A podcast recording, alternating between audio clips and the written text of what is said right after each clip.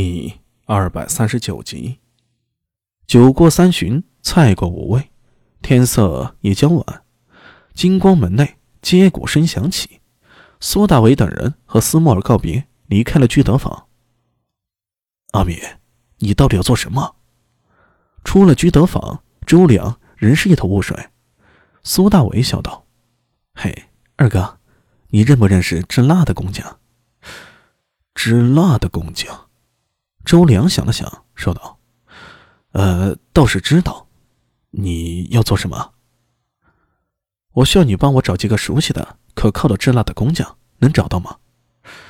哎，这个可不太好找。周良挠挠头，突然一拍额头，说道：“哎，不过我倒是想起了一个人。谁啊？西市南阙有一个叫荣小脚的家伙。”能治得一手好了，不过你也知道，蜡这玩意儿普通人用不起，达官贵人家里都有专门的人去制作，所以他那门面已经快撑不下去了。如果，哎，不如咱们把他的店拿下来，让他给咱们做工，你看如何？不过这样的话可要花不少钱，如果生意不成呢，咱们买他的店要多少钱？安文生突然插嘴。周良的酒顿时醒了，坏了，这里还有一个人呢。苏大伟笑了：“啊，你不用担心，安帅不贪咱们那点生意。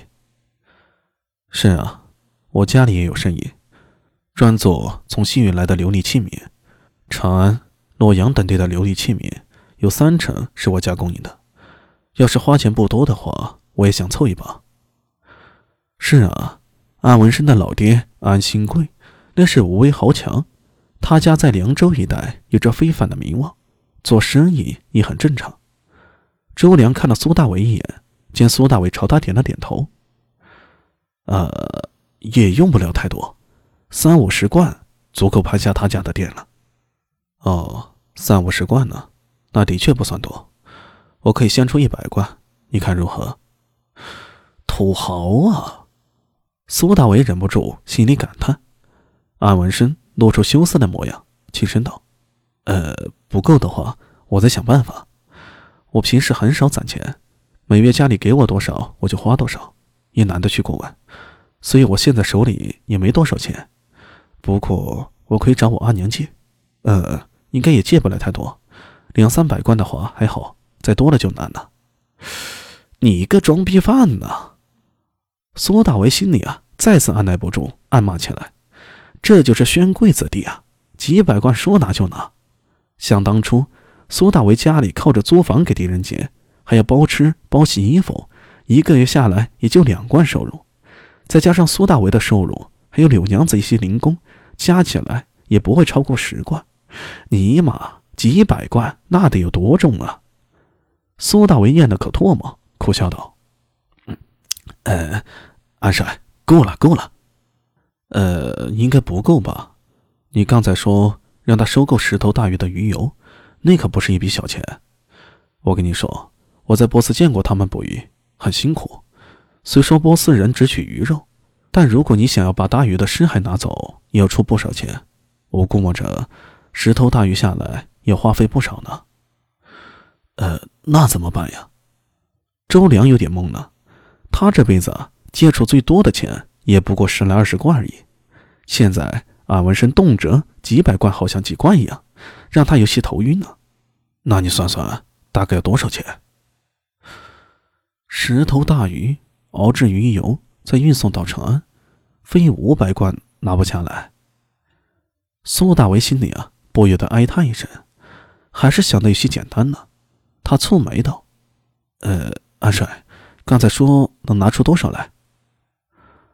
我能拿出一百贯，再找我阿娘借借个一两百贯，问题不大。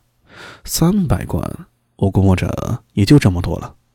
不过你要算清楚，你还要盘下西市那家店面，到时候正常运营也需要花费。除此之外，盘下店面之后，你要等到明年四月才能拿到鱼油。就算你制出蜡来，也得找到门路销售。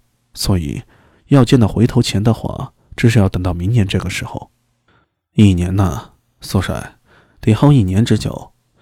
这一年里，滞纳工匠的薪水、稀释的管理费和税金，以及各项杂七杂八的开支，八百贯最少了，一千贯足够。也就是说，咱们现在至少缺少五百到七百贯的钱。安帅，你可以啊！周良的眼中流露出敬佩之色。安文生羞涩道：“呃，也没有什么，只不过见得多了，所以比较清楚。”阿米，要不这事儿还是算了吧。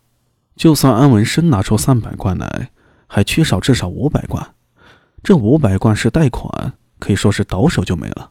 而且周良也不知道这生意会怎么样。想想看。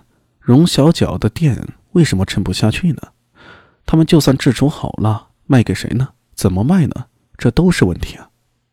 苏帅，你怎么说？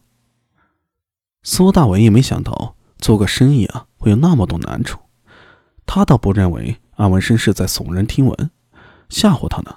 事实上，如果按照他的说法，五百到七百贯还未必够用。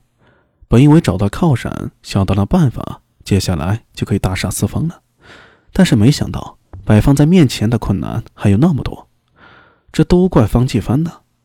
苏大为深吸了一口气，咬牙道：“做，咱们必须做。怎么做呀？去哪里找钱？钱的事情我来想办法。搏一搏，单车变摩托；拼一拼，摩托换宾利啊！”苏大为说道：“二哥，斯莫尔这边。”你帮忙盯着，我这边一有头绪，你就去找他确定。阿帅，你的钱什么时候能拿出来？你什么时候要，我什么时候给你就是了。